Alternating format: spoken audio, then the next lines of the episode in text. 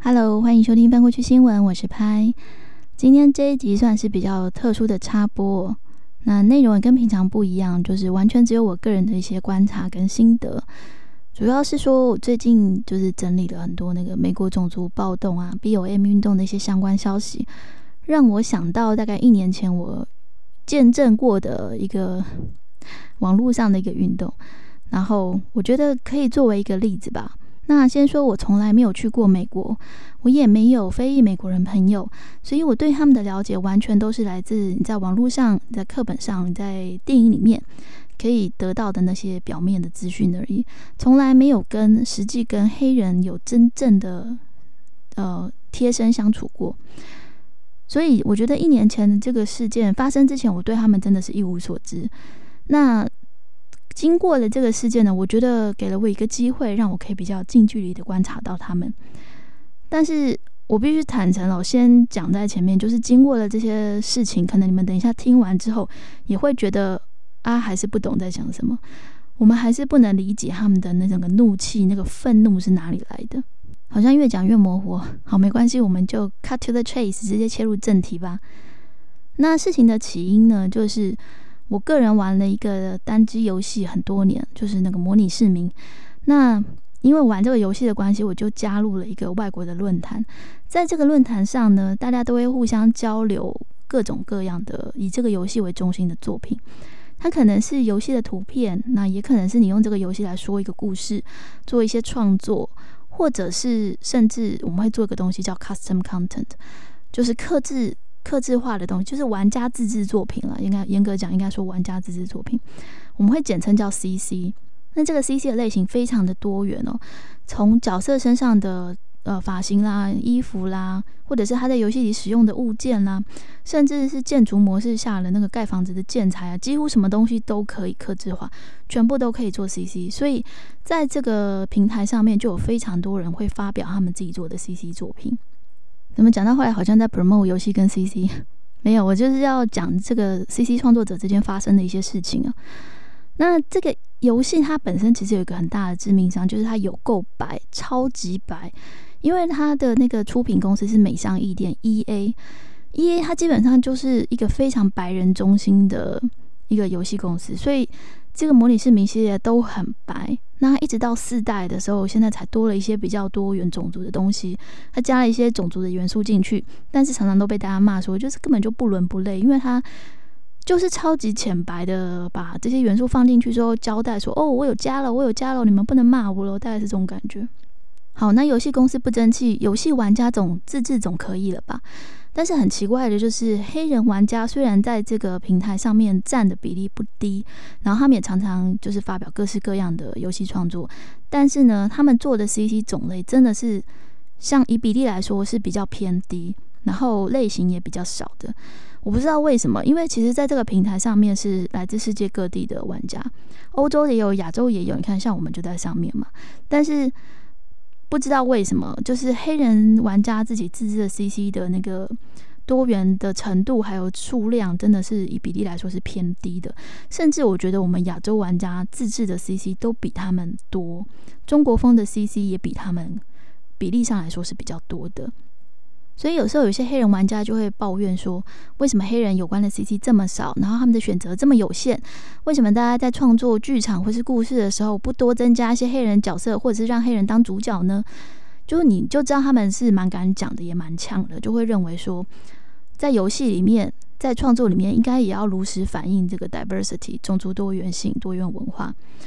当然，也有一些玩家可能就会觉得啊，我只是要玩个游戏，要这么累吗？到处都要 social justice warrior，到处都要 SJW 就对了。所以这个本来就是有一点点的冲突，但是大家都会觉得啊，你就让一下，不要吵起来就好了。那事件真正的爆发呢，就是在有个白人欧洲作者，我们叫他 F 好了。F 他是一个非常大咖的作者，他做的作品真的是非常多，而且真的品质非常好，然后都是免费下载的。因为有一些玩家他会拿他的 CC 去卖钱，就是你要你要去他的 Page 然后付钱当他的付费会员，你才可以得到他那个才可以去下载他做的 CC。那 F 不是，就是他是属于完全免费无偿提供下载的这一方。他做了非常非常多的 CC 哦，就各式各样的都有，而且品质真的很好。然后他也常常在就是论坛上面帮大家各种解惑，所以他对这个社团其实是蛮有贡献的，而且很多年了。那原本 F 他所有的作品都是全部免费下载的，但是有一天呢，他的一个朋友也是这个社群里的一个另外一个玩家，那这个玩家就打电话哭啊，跟他讲说他一家要被赶出门了。那因为这个遭遇了困经济困难哦，所以他不得不。去用这个 GoFundMe 的这种去就是捐钱给我吧这种页面来募款。那他在这个社群里也贴了这个页面，希望大家可以帮助他们。但是大家都知道，就是对于这种网络上网络上募款的活动，有时候我们还是会觉得是不是骗人的。那你真的遇到困难了吗？你的困难是？下一顿饭没得吃的困难，还是下一个资料片买不到的困难，谁知道，对不对？所以其实，在这个社团里面，大家对这种募款的行为都不是很支持。有的时候，那种吃相难看的，还会被大家说是 e-bag，就是网络乞丐。那这个他的这个朋友呢，就是也用了这样的方式来募款。那他就拜托 F 说：“求求你帮我啊！我真的全家我的小孩都要被扫地出门了。”那那个 F 觉得他很可怜，那平常这个玩家也是跟他认识很久了，所以 F 就答应要帮忙。那他就说：“我现在下一批有一批作品要可以可以出炉了，这样可以上架了。”那他就贴了一篇文章，就说。他这个这一批作品呢，这批 CC 呢是要帮助这个朋友的 GoFundMe 的活动，那希望大家去捐款捐款给给这个 GoFundMe。那你捐了多少钱，可以选几个其中几个 CC，然后他就定了一个价目表，然后说。就是变成说，它这个东西是有代价的了，不再是完全免费下载了。那可是呢，它也有有一个弹书说，当它的这个募款目标达到之后，它所有的 CC 都会完全开放免费下载，就跟以前一样，就跟他其他旧的作品是一模一样的。那可是好死不死，就是他这一次做的这一批作品，全部都是黑人辫子头。那那个黑人社群就炸锅了，就当场就翻桌了，就说你什么不拿来换，你你全部都做黑人的 CC 是什么意思？你现在是觉得黑人的钱比较好赚，是不是？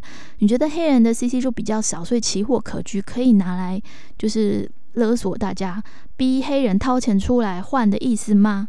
那当然有另一派就帮那个那个 F 讲话说，你可以不要现在宰啊，你可以等到那个募款达标目标达到之后。你再等着下载就好了，又没有人逼你一定要载。而且说真的，C C 这种东西，你一天不装也不会死啊。就是你现在手上没有也不会怎么样，你可以真的是不需要很急着等。然后结果，但是黑人族群是不能接受这样的说法的。他们认为，黑人玩家就认为说，你今天就是你今天这样的做法，就是一种嗯，对他们，你等于说你用我的文化做了东西，然后你还反过来跟我要钱。这种这种好像被被绑架、被勒索的感觉，到这边我可以理解为什么他们会不舒服，但是也不觉得说这件事情可以无限上纲。那这个这个论战吵到后来，其实有一些黑人是帮 F 这边的，而且也是一个很知名的作者，但是就两边都吵得非常难看，吵超凶的。然后到后来呢，呃，为什么我说我比较近距离的观察到？就是黑人的想法，就是因为在这个过程中，很多黑人就纷纷发表了他们对这个事件的看法，然后也分析了很多为什么他们会对这个事件反感，来解释给那些无法理解的人，比如说像我，让我们明白他们的苦衷。那大家都知道，像这样的讨论到后来都会慢慢丧失理性，到后来都是那些就是激进派的声音最大。那其中有一些激进派的说法，我也是觉得有一点难以接受了。比如说，像有一个他就讲说，只要不是黑人，但是你绑那个雷鬼头，就是脏辫，我们说的脏辫，就是英文的话叫 J-Lux。你只要不是黑人，然后你绑那个脏辫头，而且你不是黑色头、黑褐色头发的话，你就是在偷他们的黑人的文化。他就真的这样讲，就是不管你是出于审美，就是觉得哇好好看，我要绑这个头，我觉得很酷很炫，他都认为你是在偷他的文化。那虽然有另外一个黑人玩家出来解释说，这个这个是跟那个 j e l u x 这个发型的来由有关系，因为黑人其实他们都是天生自然卷，很卷很卷的那种嘛。那白人认为这样子很不好看，所以他们就要求黑人要绑辫子。所以他认为是呃，他们会认为说这个辫子是他们代表了他们历经苦难的这个一个历程产生的东西。之下的产物，所以他没有办法接受其他文化的人使用。那虽然他这样解释，其实我还是有点怀疑，因为如果说他真的脏辫是一个压迫的象征的话，那为什么现在还有那么多的黑人绑着脏辫？照理说，你应该会想要摆脱这样子的这种象征着压迫的东西，不是吗？那怎么会还还常常看到呢？为什么呢？反而变成他们的文化的其中一部分呢？我有点不太能理解。那其实我们身为亚洲玩家，我一直在试着，就是从我的角度去想象，如果是我们的话，我们会有什么反应？那我也跟另外一个就蛮要好的亚洲玩家讨论过这件事情，我们是都不太能够理解为什么他们这么生气。因为比如说，我们就很认命，就是 中式的 CC 就是这么少啊，你如果想要，你就自己做吧。我们是这么认为。那如果说真的有人，拿它去卖钱，其实真的有很多中国玩家，他是真的拿他 CC 去卖钱的。就是说叫 paid content，就是付费内容，就是你一定要给钱，你一定要参加他那个付费黑圈的成员的会员，然后你才能够下载他的作品。事实上，现在就有很多中国玩家是这样做的。那我们也不觉得怎么样，因为那就是他的选择。你大不了就是哦，比如说我去，就很像我去买东西，我觉得很贵，我就不买了，就这样，就是一个市自由市场的概念嘛。所以我一直不太能够理解他们的愤怒。不过我想了一个，这跟这个辫子头比较接近的例子，就是说裹小脚。我们都会觉得裹小脚，我们都知道它就是对以前的亚洲女性的一种压迫，华人女性的一种压迫嘛，也是一种限制自由的象征。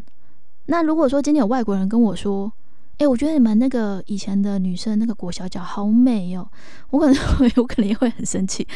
我也觉得，What the fuck are you talking about？就是你他妈在讲什么鬼？就是 你到底在讲什么啊？就是这个是很不好的事情，然后你还把它拿来这这个时候，我觉得我比比较可以同感的。但是，但是我们的文化里面没有再继续保留裹小脚这样的陋习啊。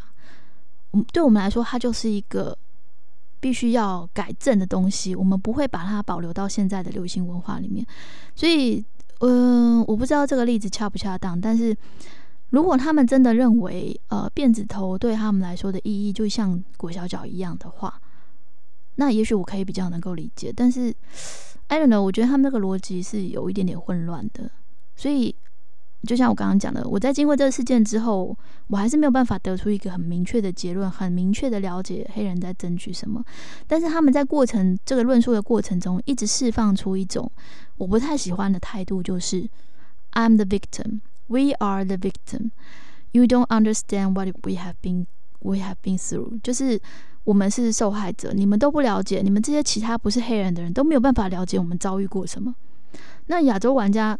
白人玩家不用讲了，白白人玩家就是马上就政治正确，就会说 I'm sorry, we're sorry，就是我很抱歉，我们以前这些文化就是他们不能够质疑或批评任何黑人讲的话，因为。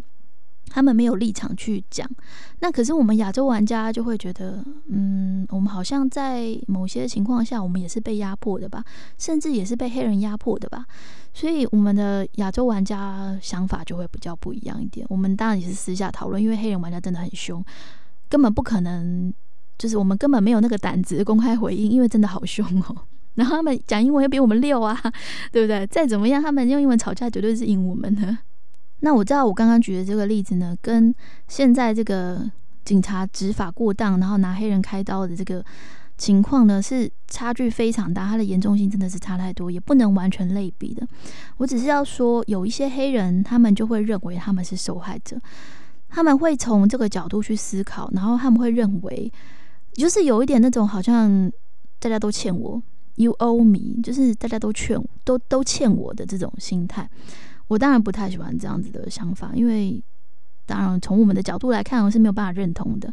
那可是他们真的有一些人就是这样相信，他们认为白人社会要补贴他们的，所以有一像现在呃这个事件现实的这个事件，这个警察执法事件爆发之后，有时候他们有一些人发表的一些言论就是从这个角度来的，所以我们看了就会觉得你会不会太夸张？但是他们真的就是这样相信的。那另外在这个论战的过程中呢，也有其他的黑人玩家提出了一个文化挪用的概念。文化挪用的英文就是 cultural appropriation，或者是 cultural misappropriation。那它的定义是说，当一个强势的文化在不了解或者是误解，甚至是恶意的情况下，使用另外一个文化独有的东西，这个定义是很广的。那只要是这个文化里面独有的东西都算了。可是这个文化挪用，我觉得它是有一点逻辑上的争议的，因为当我们说。我们不要种族歧视的时候，是说我们不要因为种族的不同而在其他的地方有不同的待遇，对不对？那可是当你在坚持说这个文化是我们独有的，只有我们才可以有的时候，你是不是把自己往这个刻板的定义里面推了？你把自己 label 了，你给自己贴上了这样子一个刻板的标签，不是吗？我们不是应该要跳脱这个种族的差异，然后全部都还原到以人来看吗？就是还原到我们都是人，我们都是一样的，这样这不是消消除种族之间分歧的用意吗？所以我不是很理解他们的逻辑。如果大家有什么其他的看法，真的是欢迎回馈，因为我到现在我都还没有办法理解他们到底在你到底你到底是要跳出这个框架，还是你要让他被你框架住？I don't know，就是 I don't get it，就是我真的是不了解他们到底想要什么。那刚刚讲到那个文化挪用的时候。因为只有讲定义嘛，可能大家会觉得很抽象。我们来举个实例好了。假如今天有一个白人在感恩节的时候穿这个印第安人的头冠，他们的那个羽毛头冠，然后还有他们的服饰，然后在那边搞笑的跳战舞，甚至假装要做那个割头皮的动作，保证印第安人当场爆炸。因为比如说，这个在这个这一天做这么不恰当的事情，你喜你现在是想吵架嘛？那种感觉，对不对？而且像。战舞或者是割头皮，甚至是他们那个头冠，都是非常神圣的东西，不是你这样子拿来随便搞笑的。对啊，那这种像这种就是很恶意的在使用，我觉得 OK，这个我可以理解，因为你就是不尊重对方的文化。那可是像脏辫这种，他不是出于恶意的啊，所以我不太理解他们为什么当时会吵得这么凶，吵到后来真的是很可怕，那件事情延烧了很久。史称 Hair Gate 头发门事件，然后这个事件的结尾呢，是 F 后来就在他朋友的募款达标之后，他就公开道歉，然后退出了，几乎是完全退出了这个社群。其实他人还在啦，但是他就再也不敢发表任何意见了，然后就就是很默默的潜水这样。那这个事情一直到后来哦，就是到今年都还有人在其他的论坛上面骂 F，说他在卖 CC。可是他真的不是卖 CC 的那种人，而且事实上，你可以说他的那个，你可以说他的募款对象是 inappropriate，就是他没有，就是怎么样遇错人啊。但是呢，他自己本身他是一毛钱都没有拿到的，他真的没有从中获得任何的好处。事实上，他也被骂得很惨，这样。那真正有拿 CC 去卖钱的那些玩家，反而没有人真的会去骂他们，就顶多是嘲讽一下，但是没有人真的会像 F 这样子的被追杀。那这个是发生在大概一年前的事情哦。今年初那个 BOM 运动开始的时候，在现实中开始的时候，当然在这个论坛上也发生了相对应的这些声援活动。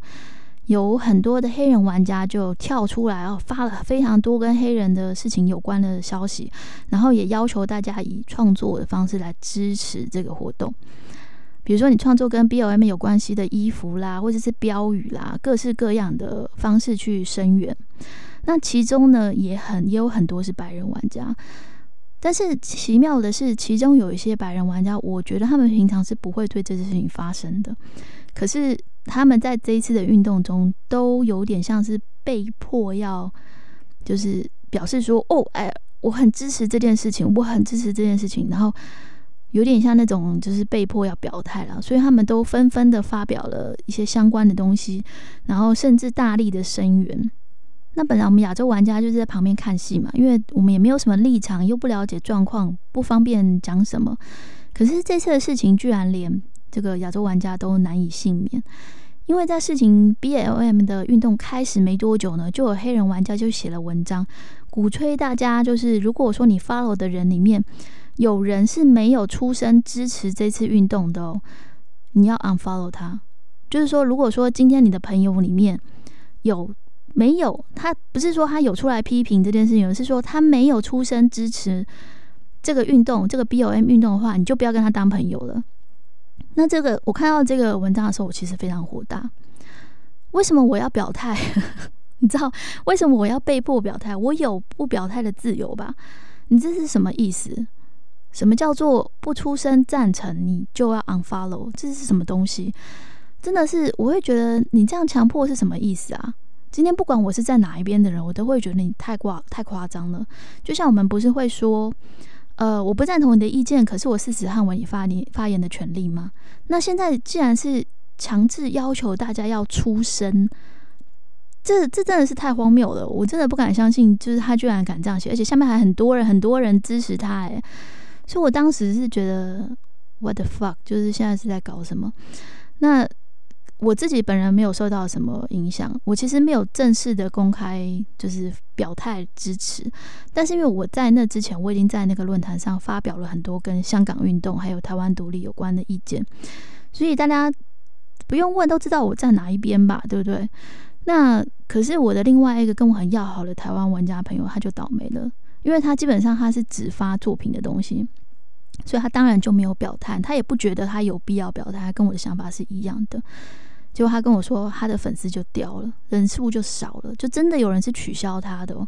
哎，奇怪，这到底是干我们亚洲玩家什么事情？而且我们两个都是在那个自我介绍上面就很明白的写，我们是台湾人，我们是亚洲人，而且从我们的作品里面都有很浓厚的东方影子，绝对不可能说你就是他的粉丝里面绝对不可能看不出来他是亚洲人的。所以我真的是觉得这个 B O M 运动里面。我不会说他整个运动是有问题的，但是里面有一些人是有问题的。就像我刚刚讲的，就是有一些激进派他们的想法真的是让你会觉得很无言呢。就是你现在是怎样无限上纲就赢了吗？那我另外想讲，对于这次的事件，我一直看法很悲观，是因为从那个头发们 Hair Gate 到这次 B O M 的响应事件，我在旁边观察的感觉就是。嗯，像这样子的活动，到后来根本都是不理性的。你要试图跟他们讲理，你要试图跟他们讨论，呃，比如说 F 根本没有卖 CC 这件事情，他们是根本完全听不进去的。他们到后来就是都是很群情激愤的，不知道为什么你要跟他们沟通理性是几乎是缘木求鱼啊。我觉得，因为真的有很多人都先后发表了一些很多很理性的，或者是像我们这种第三者角度来看的。基本上，不管是白人、黑人，或者是非白人、非黑人的其他第三种族，出来讲这些，就是他们一样都听不进去。因为白人就不用讲了，他讲什么都是错。在这种情况下，他讲什么都是错的。那黑人呢，他就会觉得。你现在是帮白人吗？你是奴性太强还是怎么样？被奴隶太久了是不是？所以他也听不进去，他就会说你是被白人的文化洗脑的。那我们这种第三种族的，他就会觉得你懂个屁，你不是白人，你也不是黑人，你是知道个什么东西？所以基本上你很难很难，就是用理性的方式去跟那个激动、群情激愤的那些群众讲。所以对这次的事情，我真的看法是非常的悲观了。其实黑人以外的种族也会用他们的方式去回应，甚至是反击这些事件。比如说，像在那个 B M 玩家开始要求其他玩家表态的时候，就有很多欧洲玩家选择跑到另外一个专门讨论这个游戏论坛的八卦的平台，然后就去上去匿名骂这些要求人家表态的人。就是说我今天只是个欧洲玩家，我根本不想鸟你们美国人的事情。你们在这里面自己家里吵就好了，干嘛来洗版？然后现在我不表态的话，我还要掉粉，所以他们就觉得很不爽啊。我今天只是要玩游戏啊，你们美国人自己的事情自己搞定好不好？就是为什么我全部全世界的人都要跟着你们一样的想法那种感觉？这样的人其实是蛮多的，因为后来很多人都响应了这样的看法。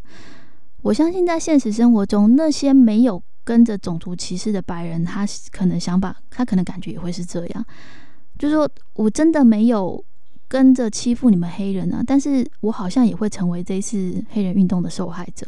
他可能他的店莫名其妙就被砸啦。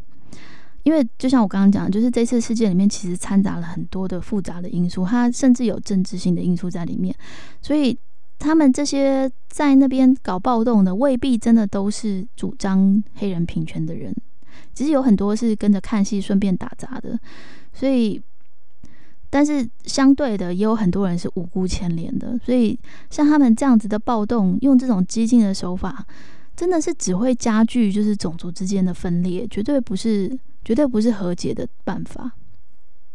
那那些本来就比较白人中心的人就更不用讲了。像那个持枪扫射群众的那个十七岁白人少年，他基本上他就是非常支持白人、非常支持警察的一个少年哦。那他也是属于就是这些拿起枪来自保卫自己家园的这些民兵的一份子。这边那个原文的报道常常都用 militia，但是其实我觉得在这里可能用 vigilante 会更贴切。所谓的 vigilante 就是指认为自己是正义的一方，在那个公权力不彰的时候，可以出来主持正义的人。简单说，就是他们用自司法制裁啦。这个“私”是私下的“私”的那个司法制裁。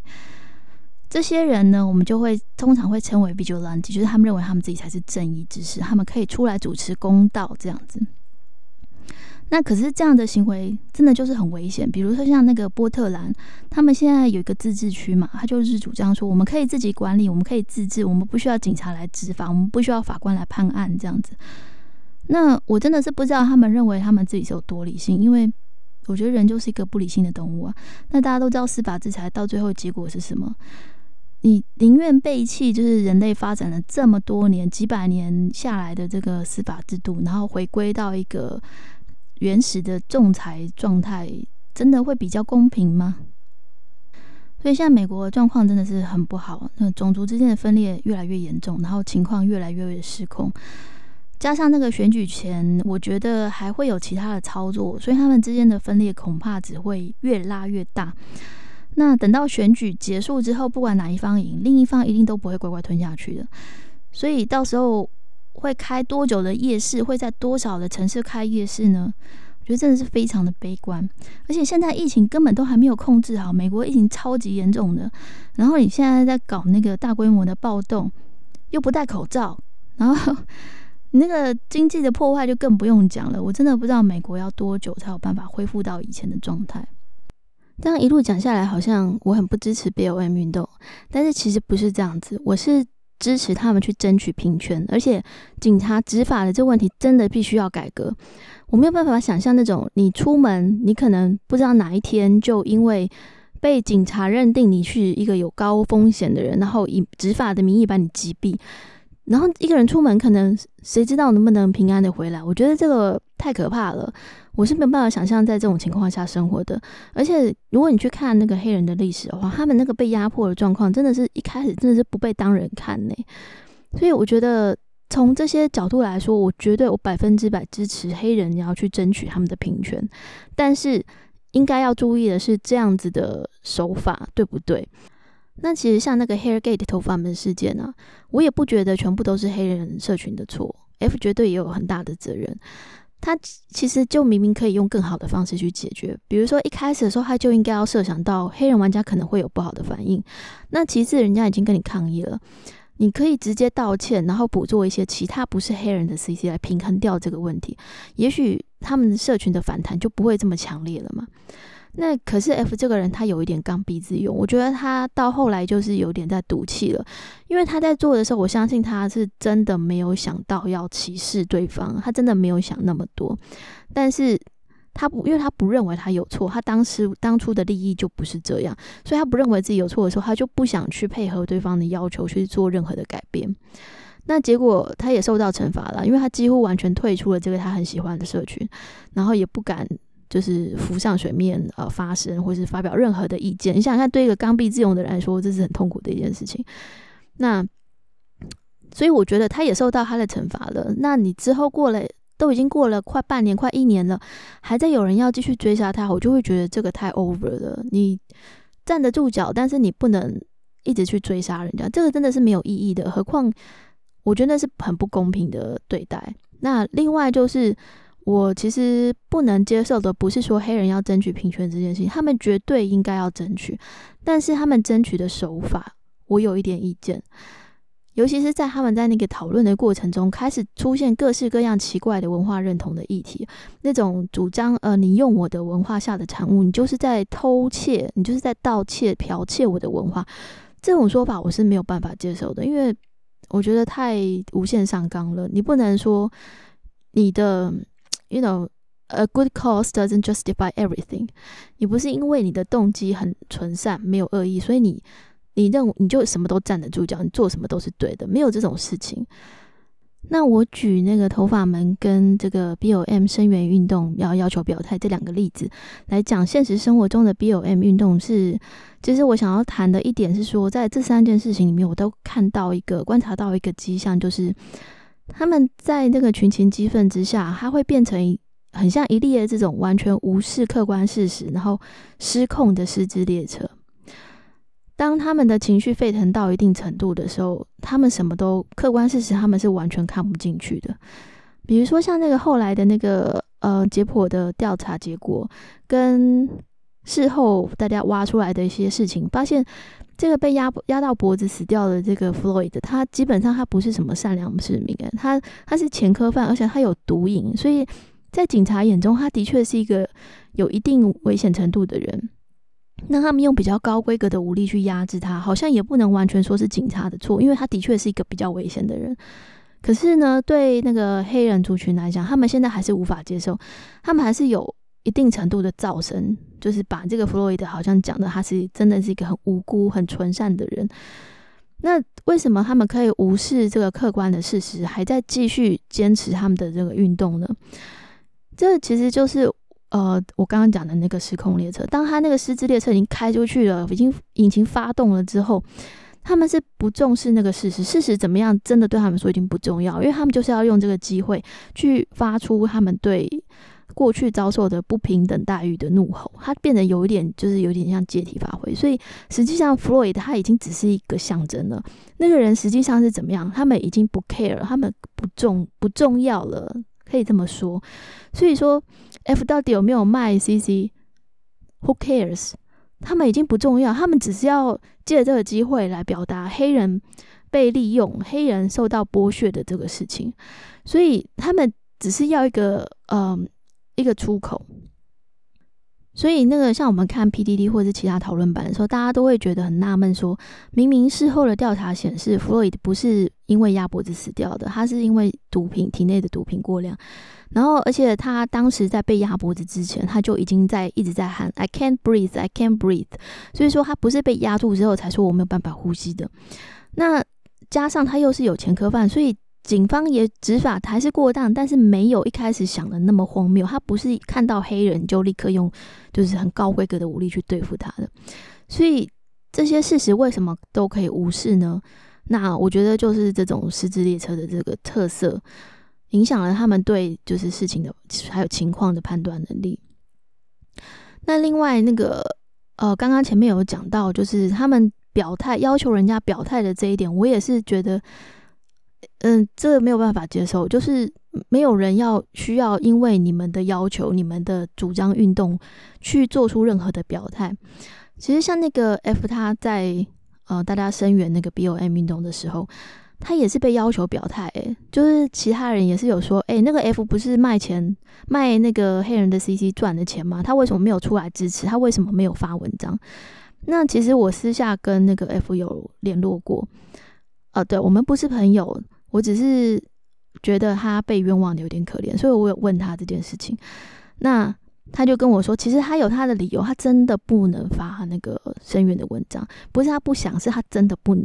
那因为这是他个人的私人的理由，所以我就不另外透露是为什么了。但是他是真的不行。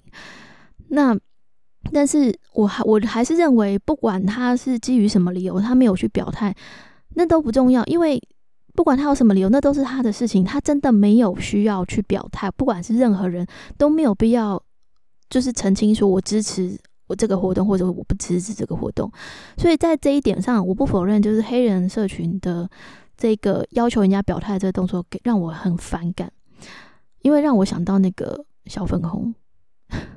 玻璃心的小粉红们，他们也是一天到晚要人家表态，不是吗？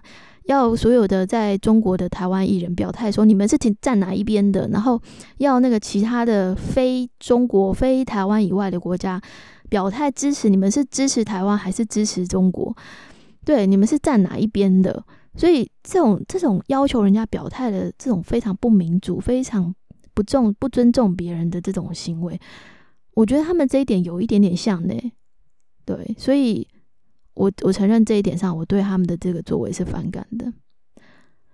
那虽然我刚刚一路都在骂那个 B O M 的运动，但是其实我觉得在过程中我也学到了很多。因为像我一开始就讲，我对黑人其实真的一开始就是完全不了解。那在这个过程中，至少我比较知道一些黑人的历史，然后我比较知道他们遭遇了什么，以及他们为什么。会一直觉得他们受到了压迫，为什么他们的起点是不公平的？这些多少比较能够理解了。那同时，我也可以用他们给我的这些资讯去反思台湾人本身的种族歧视问题。台湾人其实也有种族歧视啊。国内来讲好了，我们可能就会觉得，哎，台东的原住民一定是爱喝酒啦，啊，可能离婚率很高啦，或者是说，呃，学历可能比较差。其实这就是种族歧视啊！现在新一代的原住民都是这样吗？没有，好不好？大家都是同样跟你一样长大的。他们当然可能家庭环境也许就没有像一般的嗯天龙国的人过得这么好，但是基本上他就是跟你一样的人，他是跟你同一辈的人。那东南亚移工的例子就更不用讲了。现在还是有很多台湾的雇主把人家当成。就是很低等的人，就是说你你不能跟我平起平坐，你是比较劣等的人，所以我可以对要求你做任何事情，甚至包括性侵女女义工这种，这个都完全都是种族歧视啊，而且还在发生，这还是现在进行式啊，所以台湾人也不要觉得说。我们我们大部分的人是很 nice 的，但是我们也应该要去反思，我们在生活中是不是也对别人种族歧视了？那这个这个也不是说，呃，我没有那个意思，我不是故意要这样讲的。那也不是说你没恶意就可以完全带过，我们还是要继续的学习，要怎么样用正确的态度去对待跟我们不同种族的人。那我想，这就是我在过程中学到了最大的收获。那我也希望大家，嗯，如果听到这里，可以思考一下，自己在平常是不是也有不知不觉的种族歧视过别人？那虽然大部分的台湾人都是很 nice 的，虽然我们在这里，至少在我们这一辈已经比较看不到很激烈的种族歧视的冲突。那还有什么是我们可以做的，在制度上达到更平等，在思想上实现真正的？人人人生而平等，然后让这个世界，让至少这一片土地上少一点这种因为种族是产生的不平等待遇。其实我本来只是想分享一下我在那个论坛上观察到的一些现象，没有想到讲起来会巴拉巴拉这么长一串。如果你听到这边的话，我真的是非常感谢你，respect，可以听我一个人就是瞎扯这么久。那，但是其实我刚刚有讲了，就是这一切全部都是我一个人的看法，全部都是我的一面之词。所以，如果你有任何的意见，或者是任何想要指正我的地方，都非常欢迎透过 IG 和部落格来留言哦。我们可以一起好好的讨论这件事情。那以上就是今天的节目内容，希望大家都有一个愉快的周末。我们下次见喽，我是拍，拜拜。